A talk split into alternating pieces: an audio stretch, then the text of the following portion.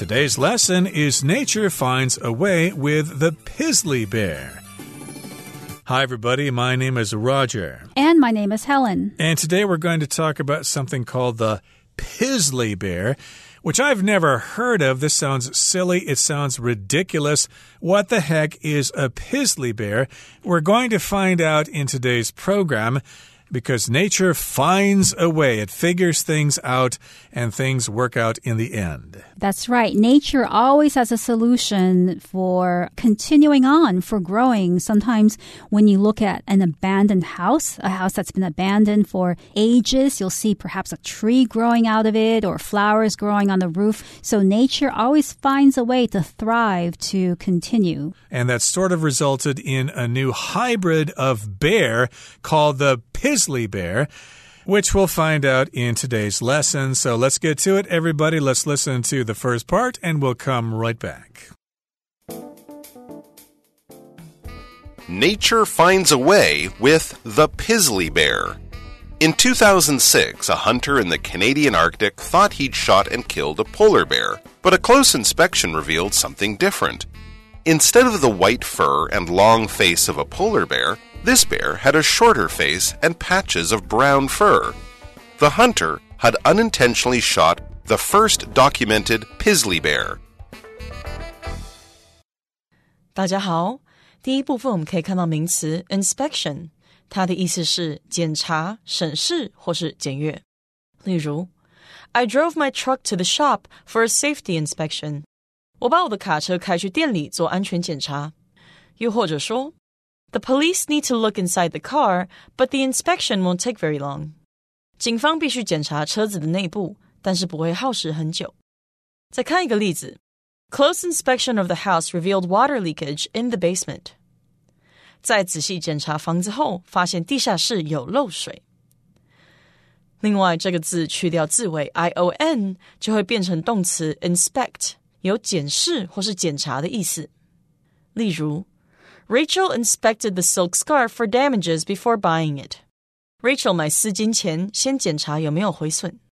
或是 The chef inspected each apple for soft spots before he bought them.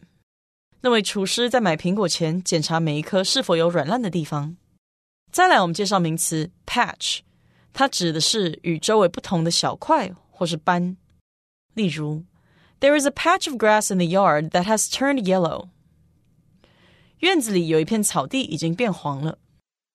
或者，Josh wants to use the patch of land behind his house to grow vegetables. Josh 想用他家后面的那块地来种菜。接着我们看到副词 unintentionally，它的意思是无心的或是非故意的。举例来说，The boys unintentionally caused a forest fire when they were camping. 当男孩们露营时，他们无意中造成了森林大火。 又或者说，Megan unintentionally injured her finger when she was sewing. Megan 在缝东西的时候无意间伤到了手指。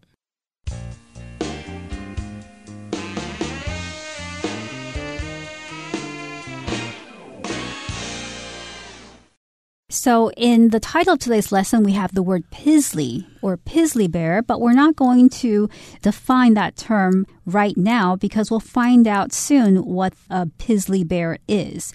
In 2006, a hunter in the Canadian Arctic thought he'd shot and killed a polar bear, but a close inspection revealed something different.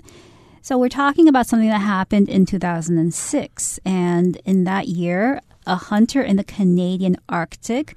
Arctic here refers to the North Pole or areas that are close to the North Pole. So it's an area in Canada that's close to the North Pole. And this hunter there was hunting and he thought he had killed a polar bear because polar bears are very usual in those parts of the world. But when he looked closer upon close inspection, he discovered that it wasn't actually a polar bear. It was something very different. Right. So the hunter was out in the cold there and pointed his rifle at this bear. Hmm, that looks like a polar bear. I think I'll pull the trigger. So he hunted that bear and he killed it. And then he went up to the carcass, to the body of the bear. and a close inspection of the body of the bear revealed something different. Now, here we've got the word inspection. That's the noun form of the verb to inspect. And inspection is a close examination of something. When you see something, you get up close to it and you study it and you try to figure out what it is. And of course, the verb is to inspect. Like we have people who work for the uh, police department who are trying to solve a crime. These are inspectors who go out and ask questions and try to figure out who committed the crime. Yes, and sometimes restaurants have to close temporarily because they don't pass health inspections. And the health inspector says, We're going to fine you, so you have to close for a month or two months or whatever. And here, the hunter closely inspected the carcass, the dead animal, and saw something surprising. Instead of the white fur and long face of a polar bear, this bear had a shorter face and patches of brown hair. Right, so he was expecting to see white fur and a long face, but instead of those two characteristics, he saw that it had a shorter face and patches of brown fur. So instead of just means in place of, he did not see the white fur and long face, but rather he saw this shorter face and small areas of brown fur. That's what a patch is. Patch can also be something that you sew on your clothing for decoration or something like that. It's got a design or something, maybe like the, the ROC flag or the peace sign or whatever, if you know what that is. But in any case, here it had patches or small areas of brown fur. And as you know, polar bears don't have patches of brown fur. That's kind of unusual. And the hunter had unintentionally shot the first documented Pizzly bear. So if something's unintentional, you did not intend to do it, you did not mean to do it, you did not want to do it. It was not your plan. Right. I could say, for instance, I know I made you angry, but I did so unintentionally. I didn't do it on purpose. And this hunter didn't want to shoot the first documented Pizzly bear, but he did it. He did it unintentionally. Exactly. So now he's famous perhaps for the wrong reasons. And now we're going to move on to the second part and continue talking about what the heck a Pizzly bear is. A pizzly is a cross between a polar bear and a grizzly bear, or brown bear, and scientists believe these hybrids exist due to climate change. As temperatures in the Arctic rise and the ice there thins, polar bears are forced further south to look for food, while grizzly bears can wander further north. This has set the stage for breeding between the two species. And although the number of pizzly or grolar bears is relatively low at present, their appearance might mean that the end of polar bears is drawing near. 第二部分我们介绍片语 draw near，它的意思是渐渐接近或是逐渐靠近。例如，The lights in the store went out just as I drew near。正当我渐渐靠近时，店里的灯光熄灭了。又或者说，Jessica became nervous as the test day drew near。随着考试日期逐渐到来，Jessica 开始变得紧张。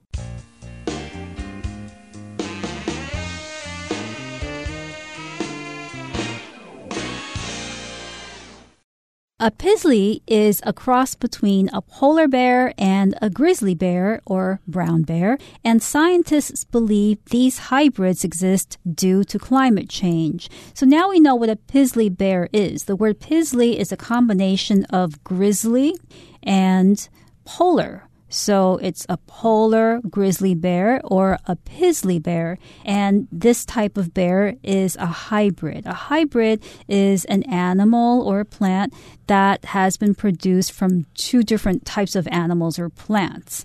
And we also use the word hybrid today to describe some vehicles that are powered by two different sources. For instance, a hybrid vehicle can be both an electric vehicle and one that's powered by petrol. So that's a hybrid. It's a mix of one thing and another. As a person likes to ride bicycles, a popular format of bicycle is the hybrid bicycle. It's kind of a mix between a road bicycle and a mountain bicycle. That's what a hybrid is. Or if you're growing corn, of course, sometimes the seeds can be hybrids, different kinds of corn mixed together to have uh, higher yields when you plant the corn and when you harvest the following autumn. But yes, indeed, these hybrids of bears, this mix of bears, exists because of climate change. Let's explain this further. It says, as temperatures in the Arctic rise and the ice there thins, polar bears are forced further south to look for food. So, of course, we've got higher temperatures, and that causes the ice in the Arctic area to melt. And the polar bears, of course, are forced to go farther south to look for food. And then we've got grizzly bears who normally live farther south and they're looking for food, so they start going north. And then these two kinds of bear run into each other. Maybe they fight each other, but then sometimes a boy meets a girl and he thinks, hmm, I don't mind that you're a grizzly bear. Let's get together. Yes, and this situation has set the stage for breeding between the two species. And although the number of Pizzly or Grolar bears, so Grolar here also refers to the hybrid of polar and grizzly bears, is relatively low at present. There aren't many Pizzly or Grolar bears existing. Their appearance might mean that the end of polar bears is drawing near.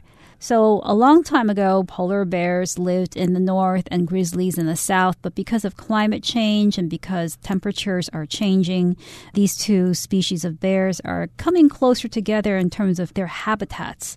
And this meeting has set the stage for breeding. To set the stage for something means to create the conditions in which something is likely to happen. So, climate change created the condition for the two types of bears to meet and to mate. Right. So, the polar bears are moving south and the grizzly bears are moving north and they're coming in contact more often. Sometimes they're fighting, as I said, but sometimes they're getting together to breed. And this has set the stage for breeding between the two species. And although the number of Pizzly or Grolar bears is relatively low at present, their appearance might mean that the end of polar bears is drawing near. So, yes, indeed, we don't really have a large number of Pizzly bears or Grolar bears. The number is still pretty low at this particular time, but the fact that these kinds of bears are starting to appear that we can see them now that could spell the end of polar bears. The end is drawing near or it's becoming closer.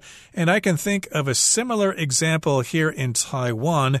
We've got the light vented bulbul and then there's another kind of bird called the Uto Wong. There's the Baito Wong and the Uto Wong. Evidently, the Baito Wong is interbreeding with the Uto Wong, and the latter is declining in population as a result. So it seems like a situation that's happening quite often in different places around the world.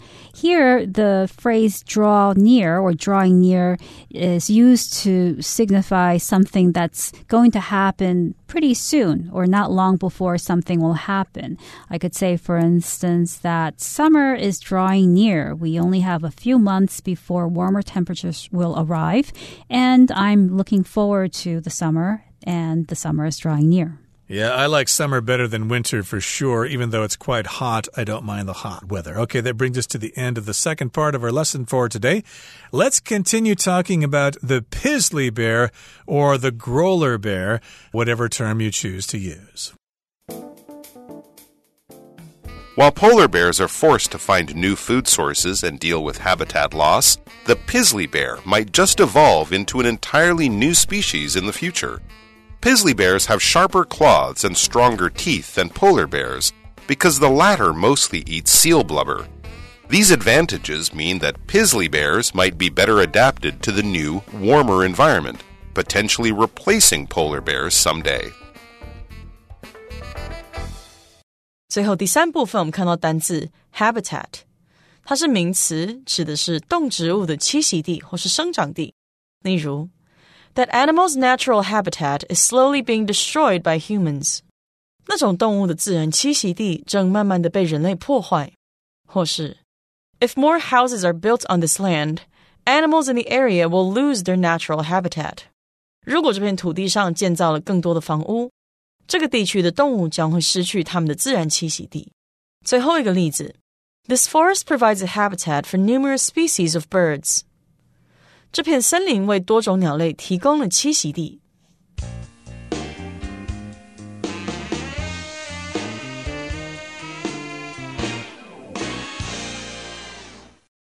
While polar bears are forced to find new food sources and deal with habitat loss, the Pizzly bear might just evolve into an entirely new species in the future.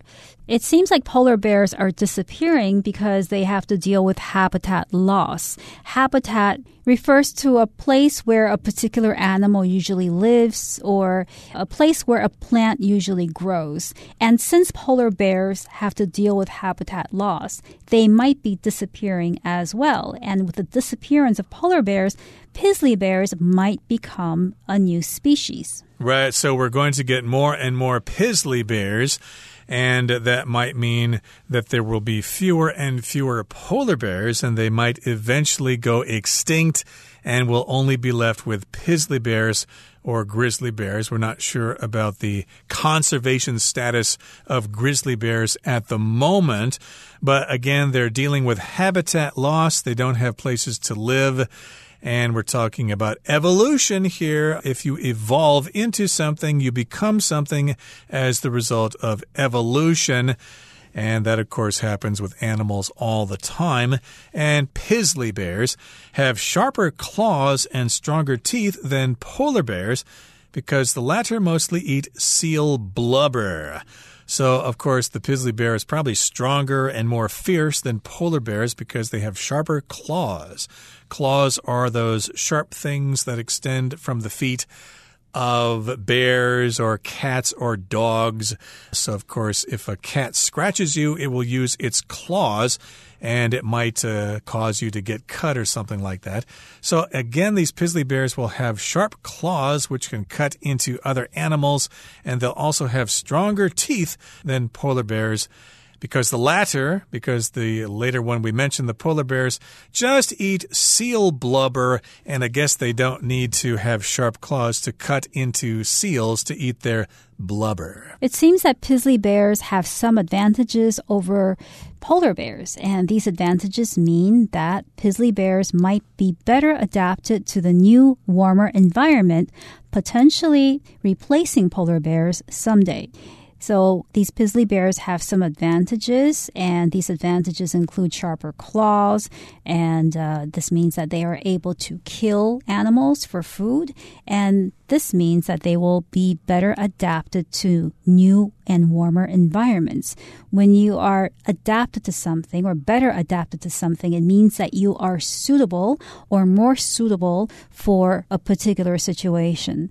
Many plants in Taiwan, for instance, are adapted to tropical or subtropical weather. And if you took these plants to a drier climate or a colder climate, then this plant would not be able to survive. Right, so they're better able to survive in a warmer climate or a warmer environment, and that will potentially replace polar bears someday. So, potentially means it could possibly happen in the future. And we've got this new kind of bear that's probably superior to the polar bear, and they're going to be in competition with each other. And polar bears will probably run out of seal blubber to eat. Blubber, by the way, is the fat from sea animals such as seals or whales. And yes, indeed, they'll probably run out of food. They'll face starvation, and we'll just have this new bear species up there in the Great White North and probably in other parts of the world as well. So that's what's going to happen. Those polar bears might disappear someday. You never know. That's right. And there's a saying, survival of the fittest. In other words, animals that can survive changes in the environment and changes that were caused by humans will be the ones who will be more powerful and survive into the future, whereas the ones who can't, like polar bears, might just become extinct one day. Mm -hmm. Personally, I think more Canadian hunters should go up there and kill those Pizzly bears because I don't want to see the end of polar bears. I think they're kind of cute when they're all white like that. Okay, that brings us to the end of our lesson for today. Let's turn things over now to Hanny.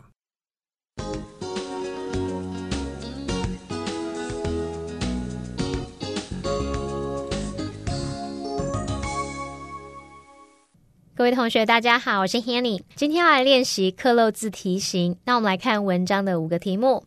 第一题，他说：The hunter had unintentionally shot the first 空格 Pizzly bear。这名猎人不小心射杀了第一只空格北极灰熊。那从空格前方的 the first 以及空格后方的名词 Pizzly Bear，我们可以推测空格里面要填入一个形容词。不过啊，题目四个选项都是 ed 结尾的动词，这表示呢，它就是要用过去分词来当形容词用。我们就先来看看选项 A。documented，好，document 当做动词念作 document，它就可以表达记录、记载的意思。那么 B excluded，这个 exclude 这个动词它表示将什么排除在外，不包括什么什么。C manipulated，当我们用 manipulate 这个动词，就可以表达操纵或者是控制、摆布的意思。D underlined。 那这个 underline 这个动词就表示在下面划线啊、强调或者是凸显的意思。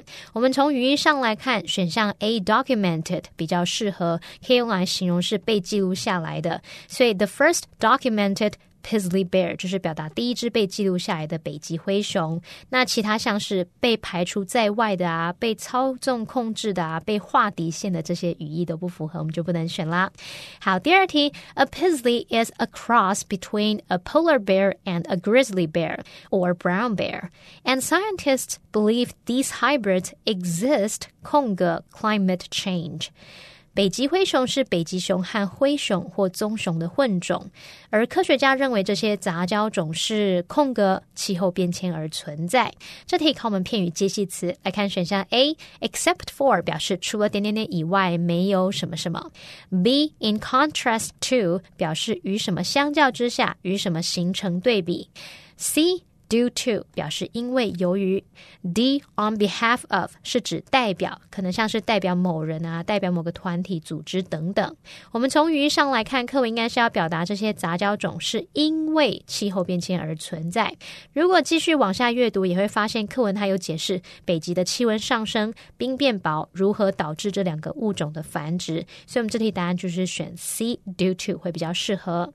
好，第三个题目是 This has set the stage for 空格 between the two species，这导致了这两个物种的空格。那句子里面用到 set the stage for，字面意思是为什么什么来设置舞台，那是用来表达为什么做好准备，使什么成为可能。那么空格接在 for 的后方，我们就可以推测空格里面要填入名词或者是动名词喽。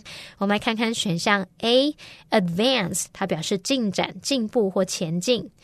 B breeding 表示繁殖。C selection 是选择、挑选。D difference 表示区别、差别。那这个段落是在解释气候变迁促成了北极灰熊的存在。我们从语义上来看，最适合答案就要选 B breeding，就是表达这导致了这两个物种的繁殖。再看第四题，他说。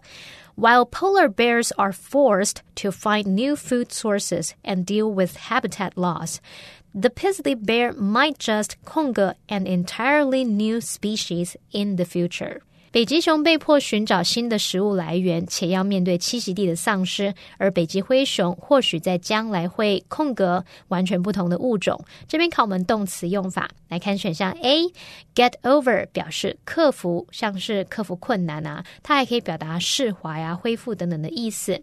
好，那么 B settle for 表示勉强接受或是将就的那种意思。C Go with，它是表达选择。那么 D evolve into 表示进化、演变成什么什么。从语义上来看，最适合的选项是 D evolve into。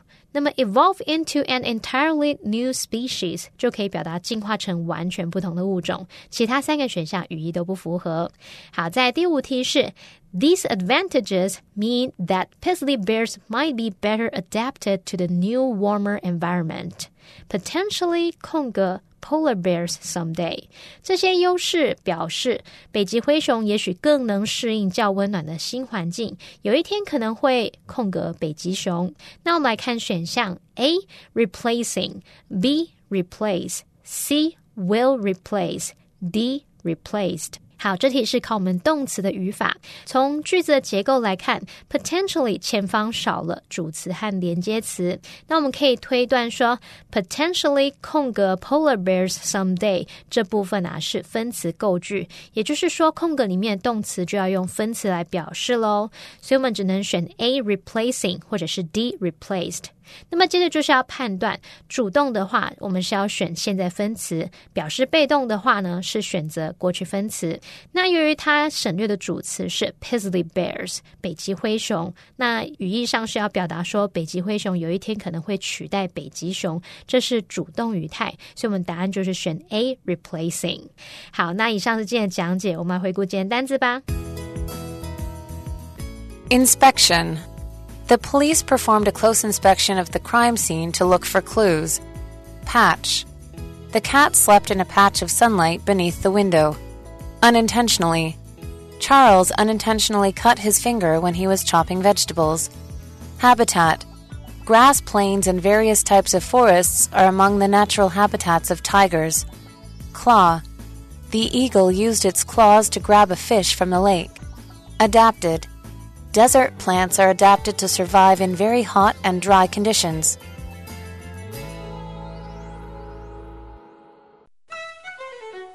Well, everyone, today's article has come to an end, and I sure hope you enjoy reading along with us.